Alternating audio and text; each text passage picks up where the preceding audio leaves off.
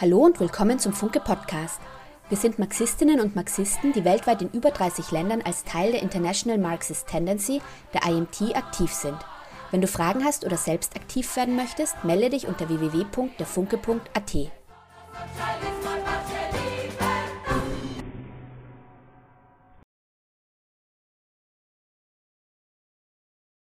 Nach der russischen Oktoberrevolution 1917 setzten die Bolschewiki eigentlich in Russland als erstes Land der Welt radikale Maßnahmen, um die vollständigen Gleichberechtigung zwischen den Geschlechtern und den sexuellen Orientierungen herzustellen.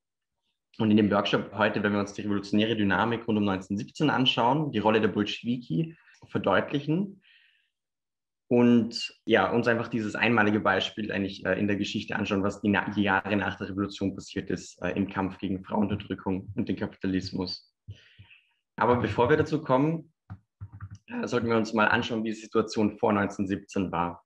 Die russische Monarchie, also der Zarismus, ähm, war damals wirtschaftlich und politisch die schwächste und die rückständigste der, der Großmächte. Um, um das zu verdeutlichen, 80 Prozent der Bevölkerung des Zahnreichs waren Bauern oder Bäuerinnen und der zaristische Staat äh, übte weit größere Kontrolle über das Leben der Menschen aus als die Staaten im Westen in Europa.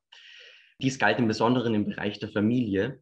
Durch die zaristische Gesetzgebung und äh, auch der Einfluss der orthodoxen Kirche wurde die untergeordnete Stellung der Frau extrem gefestigt.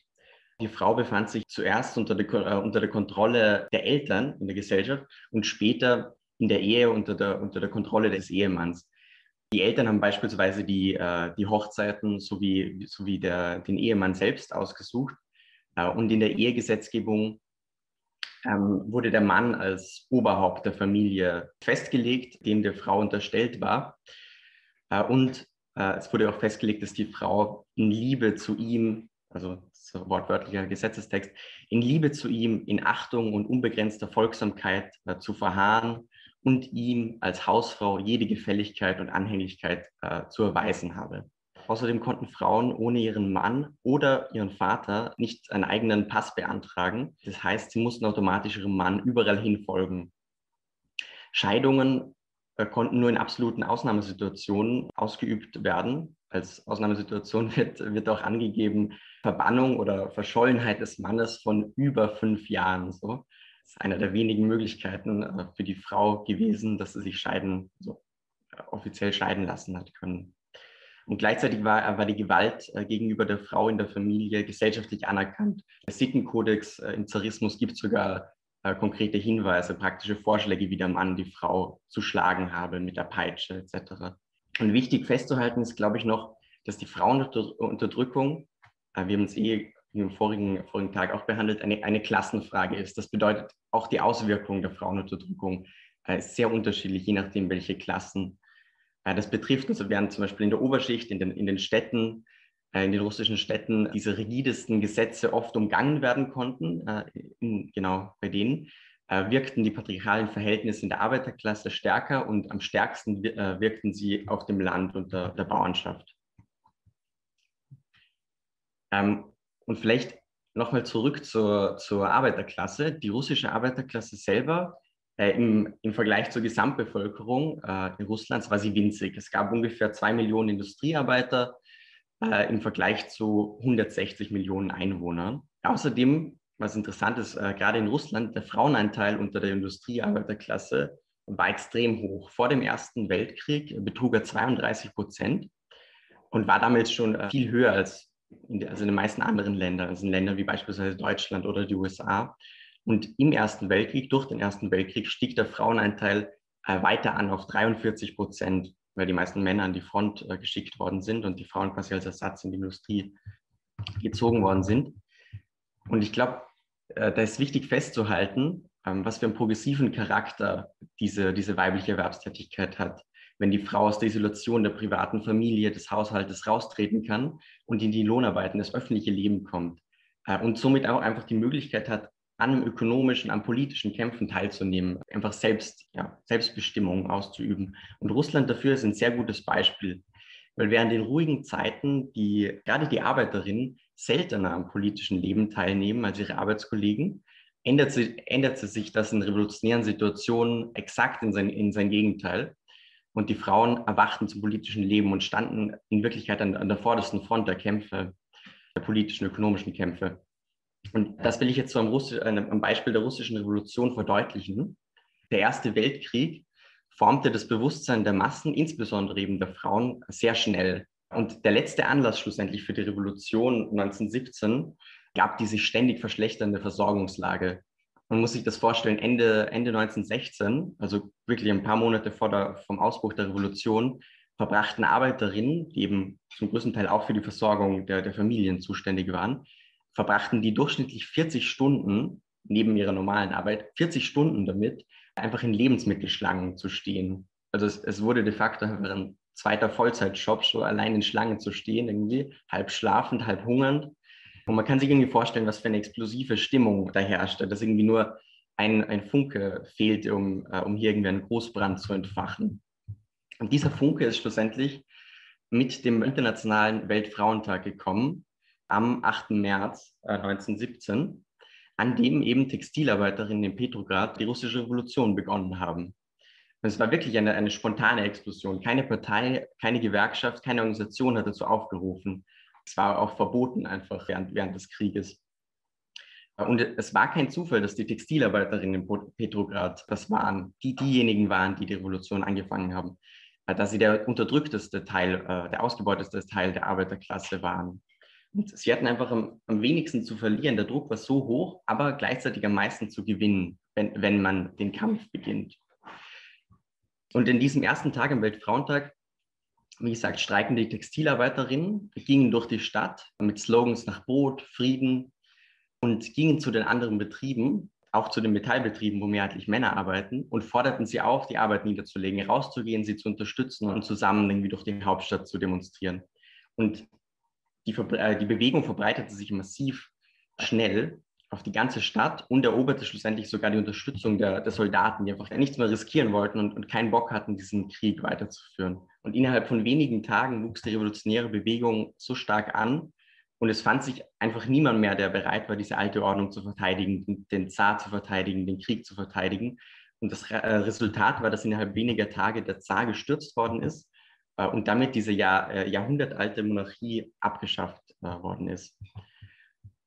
Und weiters war das Resultat der, der Februarrevolution, also der, der ersten Revolution 1917 in Russland, kein vollständiger Sieg der Revolution, sondern es wurde eine Doppelmacht geschaffen. Auf der einen Seite stand äh, die Übergangsregierung, die aus den Industriellen und den Großgrundbesitzer bestand, die vor allem den Krieg weiterführen wollten, die an dem festhielten. Und auf der anderen Seite schufen die revolutionären Arbeiterinnen, die Soldaten sowie die Bauernschaft ihre eigenen Vertretungen, ihre Demo äh, demokratische Vertretung in Form der Sowjets, in Form von Räten, wo sie einfach ihre Vertretung selber wählten in den einzelnen Fabriken, auf dem Land, in den Städten, welche, welche sich schlussendlich russlandweit auch zusammenschlossen. Und diese Sowjets waren wirklich der, der Dreh- und Angelpunkt der Revolution, wo, wo, wo die Massen sich konzentrierten, während die Übergangsregierung genau an der alten Ordnung festhielten. Und in den nächsten Monaten, also zwischen Februar und Oktober 1917, eroberten die Bolschewiki, also die kommunistische Partei, die kommunistische Organisation äh, in Russland, die Mehrheit der Massen in, in den Sowjets. Eroberten sie für ihr Programm, ähm, dass sie verstanden und erklärten, dass die Lösung der großen sozialen Probleme, welche gut zusammengefasst sind in diesem Slogan Land, Brot, Frieden, welch ebenfalls ein bolschewistischer Slogan ist, dass diese großen Probleme nur mit der sozialistischen Revolution äh, gelöst werden können. Und sie forderten, dass die Räte, die Sowjets, die Macht übernehmen, um den Krieg sofort zu beenden. Das revolutionäre Programm war im Einklang mit der gesamten revolutionären Dynamik, äh, die einfach passierte. Zwischen Februar und Oktober eroberten die Massen überall die Kontrolle über ihr eigenes Leben gegen die, die früher bestimmten beispielsweise nicht, nicht mehr die Unternehmer äh, haben, äh, haben die Produktion bestimmen können, sondern die Arbeiterinnen wählten selbst demokratische Komitees in den Betrieben, die eben verbunden waren mit den Sowjets. Die Bauern besetzten massenhaft das Land, äh, beginnend mit, mit Mai, Juni, trieben die Großgrundbesitzer weg und genau, verwalteten einfach ab dort selber ihr Land. Die Soldaten scheuchten ihre Offiziere davon und äh, gründeten ebenfalls eben Räte, Sowjets und wählten ihre Offiziere selber. Und dieser Prozess ging wirklich tief, tief in die, in die Köpfe und das Leben der Gewohnheiten der Menschen. Die Bäuerinnen begannen anzufangen, konservative Priester zu verhaften in, äh, in den Dörfern, weil sie einfach predigten, äh, wie, wie sich die Frau zu verhalten habe und eben, ebenfalls gegen die Revolution standen. Die Kellner demonstrierten gegen das Trinkgeld, einfach für einen gescheiten Lohn. Und die Hausangestellten äh, zogen in, äh, in die großen Wohnzimmer der, der ehemaligen Herrinnen ein. Und eben auf Basis dieser ganzen revolutionären Welle, die in diesen Monaten äh, passierte, konnten die Bolschewiki im Oktober 1917 die Mehrheit dieser Massen, die Mehrheit äh, der Sowjets, für ihr Programm gewinnen und stürzen somit im Oktober schlussendlich die alte Regierung, die den Krieg weiterführen wollte. Die Sowjets mit den Bolschewiki an ihrer Spitze übernahmen die Macht mit der und mit der Oktoberrevolution äh, begannen die Bolschewiki die Aufgabe der sozialistischen Umgestaltung der Gesellschaft. Es ist also wirklich wichtig zu verstehen, dass hier mit der Oktoberrevolution und der Beseitigung der kapitalistischen Verhältnisse es erst ermöglicht worden ist, dass die Arbeiterklasse, dass die Bauernschaft die Kontrolle über ihr eigenes Leben und über die Gesellschaft übernehmen konnte äh, und die Beseitigung des Kapitalismus hier eben erst die Basis gelegt hat, dass die Überwindung der jahrtausendalten Frauenunterdrückung vonstatten gehen hat können, beziehungsweise beginnen hat können. Genau. Und was haben, was haben diese Bolschewiki gemacht, nachdem sie die Macht übernommen haben, nachdem sie die, äh, nachdem sie die Sowjetregierung gegründet haben und die alten Herrschenden äh, weg waren? Sie haben was gemacht, was man wahrscheinlich von, von wenigen Parteien heute kennt. Sie haben einfach das, was sie davor versprochen und gesagt haben, umgesetzt. Das erste Ziel der Frauenbefreiung für die Bolschewiki war die Beseitigung der alten unterdrückerischen Gesetze des Zarismus und die vollständige Herstellung der rechtlichen Gleichstellung zwischen Mann und Frau. Eheschließung und Ehescheidung wurde stark vereinfacht. Sie wurde zu einem einfachen administrativen Akt. Das Ziel war, dass die Ehe auch zur Privatsache wird. Also, dass weder Staat noch Kirche sich da einmischen können. Und rechtlich bindend war somit auch nur noch die standesamtliche Trauung, nach der man natürlich, nachdem es jedem Paar freistand, sich kirchlich trauen zu lassen, aber kirchliche Trauung hat keine rechtlichen Konsequenzen mehr gehabt. Also eine, eine Trennung zwischen Staat und Kirche. Und die Scheidung war einfach möglich, einfach auf Beantragung äh, eines Partners, ohne zusätzlichen Bedingungen. Das heißt, es war kein, es war kein festgefahrenes Konzept, das, was die Frau irgendwie an den, an den Mann bindet in der Familie, zumindest rechtlich eben nicht, und nur um das zu verdeutlichen, was das eigentlich für eine, für eine Errungenschaft ist, dass mir ist kein Land der Welt bekannt, wo, wo das an keine Bedingungen geknüpft ist, wo ein Partner sich einfach scheiden lassen kann, wenn er will. Beispielsweise in Österreich ist eine sogenannte streitige Scheidung, also eine Scheidung, bei der nicht beide Partner einwilligen, unter gewissen Bedingungen erst nach drei bis sechs Jahren nach der Trennung möglich. Also erst nachdem man drei bis sechs Jahre getrennt voneinander lebt oder zumindest getrennt ist, kann, äh, kann irgendwie die Scheidung vollzogen werden.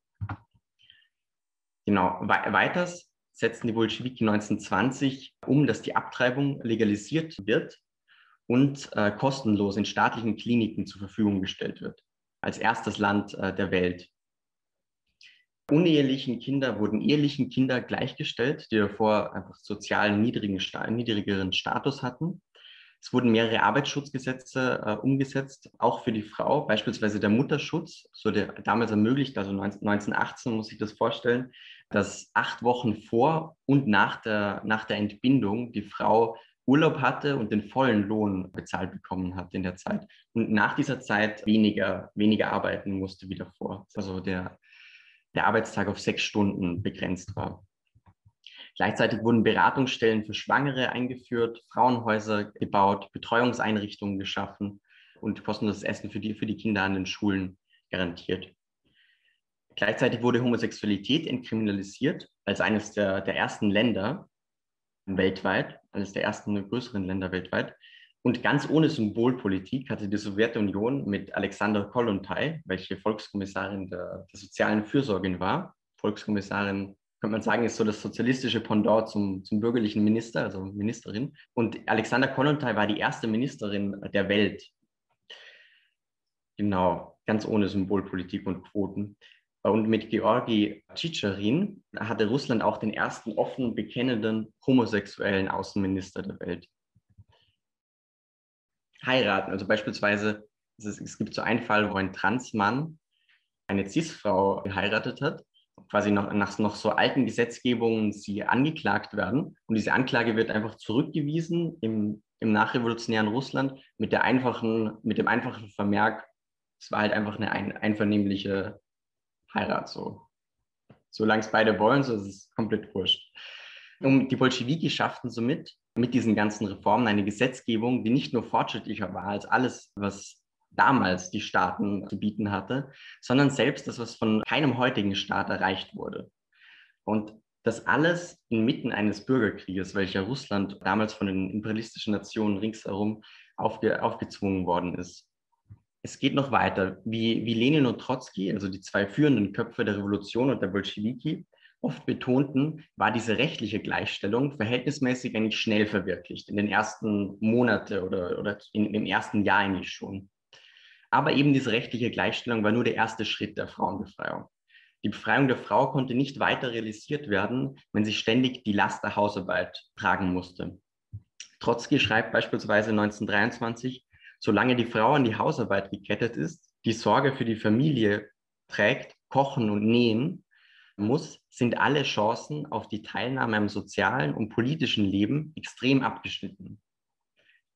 Also war irgendwie die zweite Aufgabe der, der äh, Frauenbefreiung die Vergesellschaftung der Hausarbeit, also die Schaffung von staatlichen Restaurants, Wäschereien, Kindertagesstätten etc., um die Frau von der Hausarbeit zu lösen, um dass sie, äh, dass sie wirklich komplett in das öffentliche politische Leben treten kann.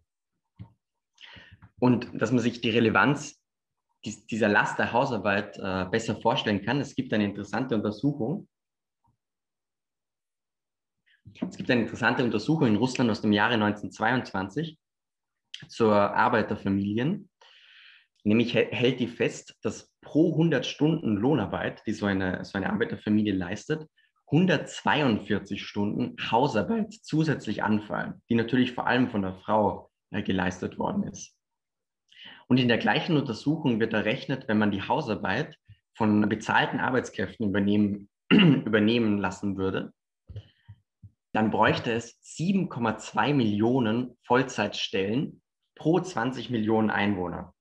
Ich sage euch nochmal, 7,2 Millionen Vollzeitstellen für 20 Millionen Einwohner, dass man sich das Verhältnis irgendwie vorstellen kann, was den Staat 1,3 Milliarden Rubel gekostet hätte. Was irgendwie massiv viel Geld ist. Und es, zeigt, glaube ich, zum einen die große Last auf der Hausarbeit, die große Last der Hausarbeit für die Frau und zum anderen, welche riesigen Ressourcen es gebraucht hätte. Und heutzutage kann man eine ähnliche Rechnung mit ein paar andere Ziffern und so, aber eine, eine ähnliche Rechnung kann man heute in fast jedem Staat machen. Und es veranschaulicht, dass einfach kein Staat bereit ist, so viel Geld in die Hand zu nehmen, um die Hausarbeit zu vergesellschaften. Nicht, weil diese Staaten zu arm wären, wie es damals halt im Russland, das aus dem Bürgerkrieg kam, tatsächlich war, sondern dass die heutigen Sta äh, Staaten schlicht und einfach die fetten Profite der Kapitalistinnen nicht beschneiden wollen, nicht verwenden wollen, um die, um die Hausarbeit zu vergesellschaften. Der Kapitalismus basiert darauf, dass die Hausarbeit gratis und unhinterfragt, quasi nat natürlich, in natürlicher Weise von der, von der Frau geleistet wird. Und das verarmte, eben, wie gesagt, das verarmte Russland, das durch den Bürgerkrieg weiter zerstört worden ist, hat nicht die materiellen Ressourcen gehabt, um diese Vergesellschaft weiter um, Vergesellschaftung weiter umzusetzen. Er versucht aber trotzdem alles, was irgendwie möglich ist. Und in allen Belangen war die Perspektive der russischen Revolution, wie Lenin und Trotzki festhalten, das war die, war die Perspektive, dass es eine internationale Revolution braucht.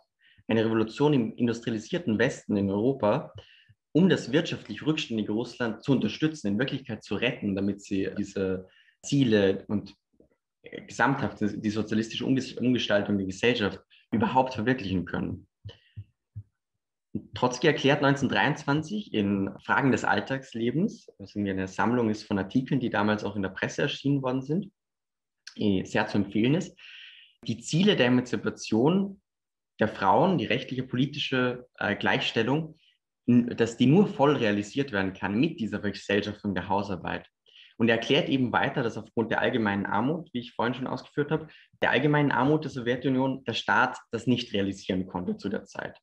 Daraus zieht er aber nicht den Schluss, dass man einfach abwarten soll und die Ungleichheit akzeptieren, bis die internationale Revolution kommt, sondern ganz im Gegenteil. Gerade aufgrund des materiellen Mangels sind die, sind die Initiativen der Massen zur Gestaltung des Wohnraums, zur Organisierung von großflächigen Küchen, Wäschereien etc. umso wichtiger. Also er zog aus diesem materiellen Mangel den Schluss, dass noch viel wichtiger ist, die Massen, vor allem auch die Frauenmassen, zu beteiligen an diesen Aufgaben.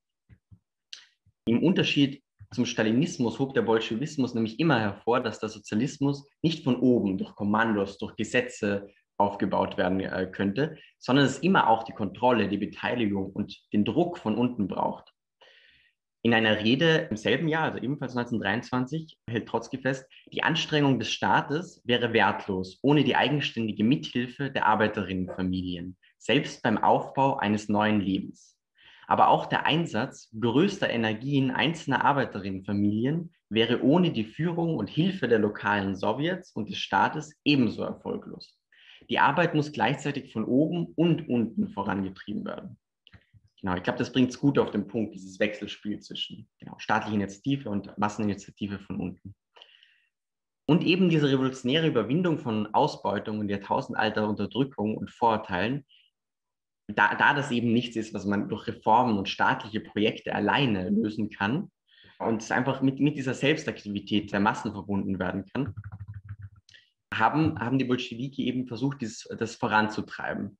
Es gibt eine Rede von, äh, von Lenin, so Ende 1918, wo er sagt, wir wissen aus der Erfahrung sämtlicher Befreiungsbewegungen, dass der Erfolg einer Revolution davon abhängt, inwieweit die Frauen an ihr teilnehmen.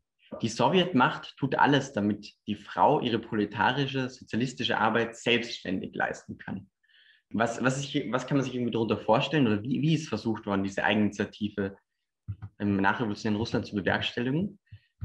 Während die Bolschewiki klar separate Frauenorganisationen ablehnten, also es ablehnten, dass es quasi eigene Parteien, eigene Organisationen gibt, die lo losgelöst sind von der Gesamtpartei mit quasi nur frauenspezifischen Zielen, quasi ein, ein klarer Bruchpunkt mit der bürgerlichen Frauenbewegung. Wenn sie das ablehn, ablehnten, gab es aber sehr wohl spezifische äh, Agitations- und Organisierungsmethoden, mit denen eben Arbeiterinnen anzusprechen äh, sind und nicht, nicht eben für einzelne spezifische Frauenforderungen oder nur für spezifische Frauenforderungen zu gewinnen sind, sondern eben für den gesamten Sozialismus und für den Aufbau der gesamten Partei. Das gehörte damals zur politischen Grundlage äh, eigentlich der gesamten sozialistischen Internationalen, äh, zumindest vor, vor dem Ersten Weltkrieg, nicht nur der russischen Sektion, also der, Bolschew der Bolschewiki, Wobei die Bolschewiki eben schlussendlich am konsequentesten den revolutionären Standpunkt auch in der Frauenfrage verteidigten und bereits vor dem Ersten Weltkrieg so eine spezifische Agitationsarbeit be äh, begannen. Und nach der Revolution, und zwar spätestens 1919, äh, wurde diese, wurde diese Agitationsarbeit und Organisierungsarbeit auf ein ganz neues Level gehoben. Und zwar mit der Schaffung der Frauenabteilung, auf Russisch Zenotel, diese Frauenabteilungen waren landesweit, war, war das eine Abteilung des Zentralkomitees, also der Führung der Bolschewiki. Und auch in den Städten und Dörfern war das, war das angegliedert an die, lokale, an die lokalen Parteigremien. Also es war eben, wie gesagt, nichts Separates, nichts Unabhängiges. Genau, aber gleichzeitig war, äh, genau, war die, war die Zenhotel äh, nicht, nicht eine schlichte Abteilung quasi, nicht eine, nicht eine schlichte Struktur, sondern eine, eine wirkliche revolutionäre Frauenbewegung, die Millionen Frauen zur Teilnahme an der Politik im weitesten Sinn aktivierte. Einer der wichtigsten Tools der, der Zehn-Hotel-Bewegung, um das zu machen, war die Delegiertenversammlung. Das, das lief so ab, dass jeder Betrieb äh, Arbeiterinnen wählte, wählte, Delegierte wählte, die für drei bis sechs Monate von der Lohnarbeit freigestellt wurden und in dieser Zeit sollten sie zentrale Erfahrungen machen, um aktiv am öffentlichen Leben teilnehmen zu können und das eben auch äh, zu verbreiten unter, der Arbeiter, äh, unter den Arbeiterinnen. Und diese Delegiertenversammlungen, es waren wirklich Massenversammlungen, die verschiedenste Sachen irgendwie dabei waren. Beispielsweise politische Schulungen und ein großes Alphabetisierungsprogramm für, für die, ähm, genau für die Massen was eine zentrale Bedingung ist, oder für selbstbestimmtes Leben. Gerade in Russland, vor allem auf dem Land, gab es eine mega hohe Analphabetenrate. In Russland konnten nur 13 Prozent der Bäuerinnen akkurat lesen und schreiben, also 13 Prozent vor der Revolution. Also war einfach eine, eine äh, Grundbedingung, dass jeder lesen, schreiben, alles verstehen und kontrollieren kann, um in im öffentlichen Leben teilzunehmen. Ein, ein weiterer Punkt dieser Delegiertenversammlung war, dass Delegierten an Versammlungen teilnehmen und äh, auch im lokalen, in den lokalen Sowjets tätig sind.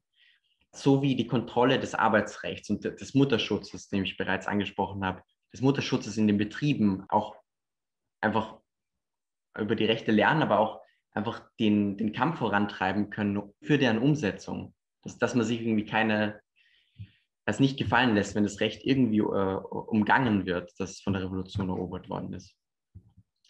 Und eben nach der Rückkehr der Delegierten nach, dieser drei bis, nach diesen drei bis sechs Monaten sollten die Arbeitskolleginnen sollten sie ihren Arbeitskolleginnen ausführlich berichten und die gewonnene Erfahrung weitervermitteln, während quasi die nächsten Delegierten auf den Weg geschickt werden. Und über diese Massenversammlungen, die eben nicht nur für Arbeiterinnen, sondern auch für Bäuerinnen und für, für Hausfrauen existierten, wurden Millionen Frauen erreicht. Innerhalb von wenigen Jahren verbreitet sich diese Zehn-Hotel in fast allen Städten und in vielen Dörfern. In Wirklichkeit schuf Zehn-Hotel eigentlich nur den staatlichen Rahmen für diesen revolutionären Kampf der Frauenmassen. Was die Jahre nach der russischen Revolution stattfand äh, unter den Frauen, kann man eigentlich nur als, als Art der zweiten Revolution gegen die Frauenunterdrückung beschreiben. Also man, man, man darf sich das nicht irgendwie zu, zu administrativ vorstellen. Frauen haben, haben diese jahrtausendlange äh, Unterdrückung, diese Vorurteile, die Rolle im Käfig der Familie einfach nicht mehr akzeptiert, nirgendwo mehr. Überall sind die alten Vorurteile und so keine Ahnung, Patriarchen angegangen worden, heraus, herausgefordert worden. In Betrieben ist, ist kein sexistisches oder haben Frauen kein sexistisches Verhalten mehr akzeptiert und sind dagegen äh, aufgestanden und haben eben genau geschaut, wie angesprochen, irgendwie, dass, dass dieser Arbeitsschutz, dass, dass der Mutterschutz, dass irgendwie all diese Rechte auch umgesetzt werden. Genau, haben sich nichts mehr gefallen lassen. Auf dem Land sind die Priester eingesperrt worden äh, von den Frauen. Weil, genau, weil sie einfach gepredigt haben, wie sich die Frau in der Familie zu verhalten äh, hat. In Zentralasien, wahrscheinlich eine Gegend mit den tiefsten patriarchalen Traditionen, wo sich Frauen oft verschleiern mussten und das Lesen und das Schreiben, also das Erlernen des Lesens und Schreibens verboten war für die Frau. Und sich meistens die, die Frau wirklich so im, im Haushalt, im, im Haus selber gehalten worden ist, also nichts, also ihr komplett verboten war, auch ohne den Mann rauszugehen gerade in Zentralasien hat sich eine komplett neue Situation, ein neues Leben für die Frau ähm, ereignet. Die alte Scheiße wurde nicht mehr akzeptiert. So Zehntausende Frauen nahmen massenhaft daran teil, dass man sich entschleiert hat, dass man einen Schleier abgenommen hat, gingen zusammen auf die Straße. Frauen, auch oft so Zweit- oder Drittfrauen von, von Männern äh, in der Gegend, also welche de facto in der Zwangsehe waren, haben das nicht mehr akzeptiert, haben gesagt nein und sind wirklich massenhaft geflüchtet einfach aus, aus den Dörfern und in die Städte, an, wo, wo man irgendwie in die Schule gehen kann, wo man lesen und schreiben lernen kann. Das, ja, genau. Also es war eine revolutionäre Bewegung, die wirklich tief ging, so in jedes Dorf und in jeden Kopf rein. Und Trotzki erklärt, erklärt das, glaube ich, gut, das, der Text ist auch in Fragen des Alltagslebens drin, erklärt es gut, dass er, dass er die Rolle der Frauen beschreibt als moralischen Rambock.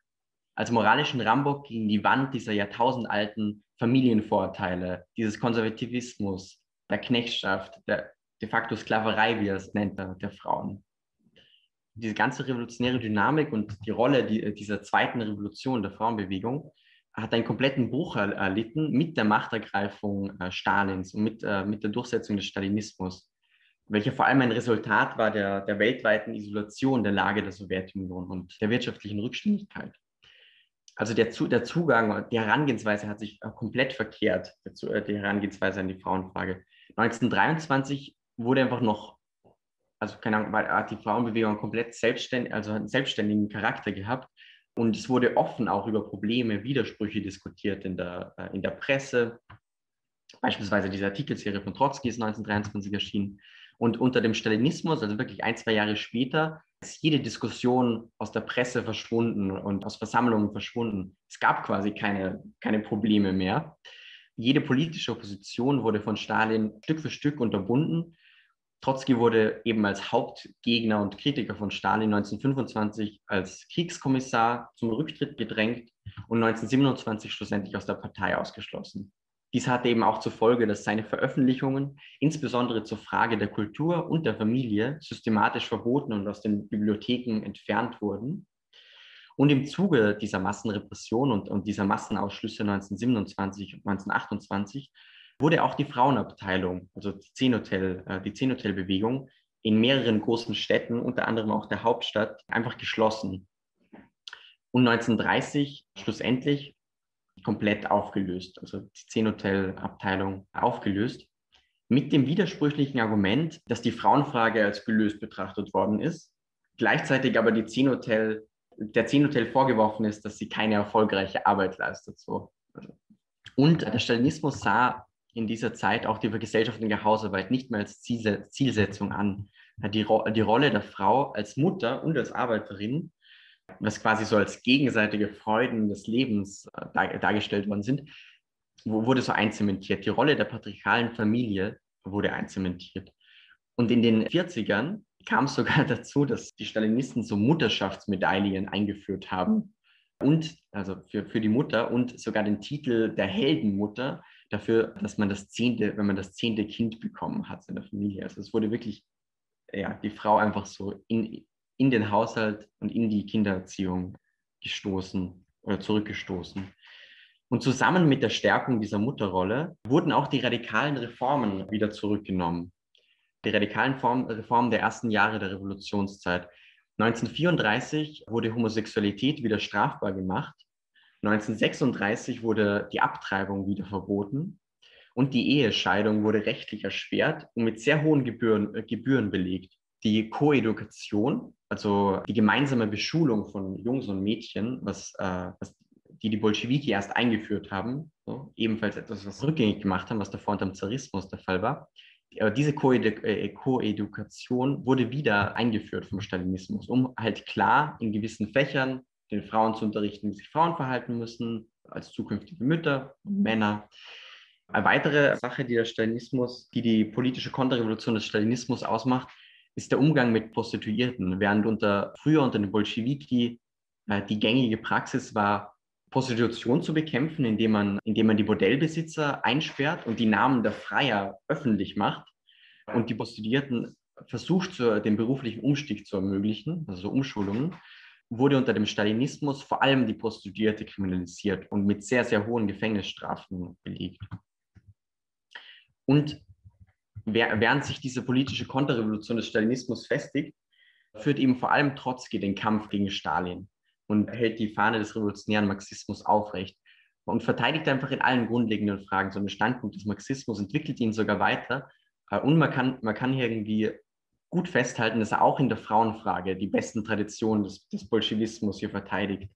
So früh wie 1927 im Plattformentwurf der linken Opposition, also die, die Gruppe rund um Trotzki, genau, schreibt er, oder äh, steht, im, steht im Programmentwurf, wir müssen den Arbeiterinnen die kleinen Vergünstigungen, die wir ihnen weggenommen haben, Kinderheime, Freifahrtskarten, längere Ferien etc., wieder zurückgeben. Also das äh, quasi, und das schreibt er halt zu einer Zeit, wo, wo die Wirtschaft eigentlich wieder anzieht in, in Russland, wo einfach die materiellen Bedingungen ein Stück besser werden und der Stalinismus quasi die, die, diese diese materiellen Bedingungen, die Ressourcen, die man jetzt mehr hat, vor allem für sich selber, für die, eigene, für die Bürokratie und die eigenen Interessen äh, verwendet.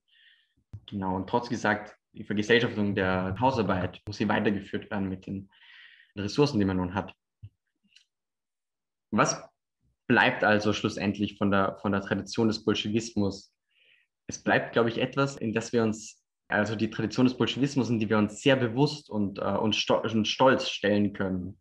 Die Bolschewiki erklärten eben konsequent, dass die Frauenbefreiung nur als Teil der Befreiung der gesamten Arbeiterklasse und dem Kampf für den internationalen Sozialismus umsetzbar ist.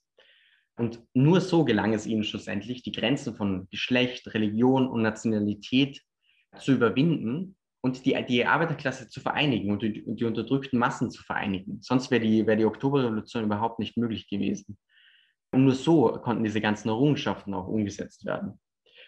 Und wir befinden uns aktuell in einer, einer der tiefsten Krisen des Kapitalismus, die besonders die Frauen hart treffen. Besonders Frauen werden arbeitslos, besonders Frauen werden getroffen von den Einsparungen im Sozialbereich, zurückgedrängt in der Familie, die die Mehrarbeit, die unbezahlte Arbeit in der Pflege der Angehörigen übernehmen müssen, die Kindererziehung, der Haushaltsarbeit. Und diese Verhältnisse schreien einfach so nach, nach einer sozialen Revolution. Und Eher kann man, glaube ich, sagen, dass die Bolschewiki 1917 die Aufgabe der Frauen, Frauenbefreiung begonnen haben und uns den Weg eigentlich aufgezeigt haben. Wirklich ein, ein einmaliges Beispiel in der Geschichte und es an uns liegt, diesen Kampf erfolgreich zu beenden. Und dazu bauen wir unsere Organisation auf. mit einem sauberen, revolutionären, politischen Banner. Und wir wollen viele organisieren. So. Die, die richtigen Ideen bringen nur was, wenn man auch die richtige und groß genug Organisation irgendwie dazu hat. Und vor allem wollen wir auch Frauen organisieren. Wir wollen viele Frauen organisieren, weil wir wissen aus der Geschichte, so die russische Revolution ist das beste Beispiel, dass Frauen die besten Kämpferinnen sind, nicht nur gegen den Kapitalismus, sondern gegen diese jahrtausendalte Unterdrückung und Knechtschaft.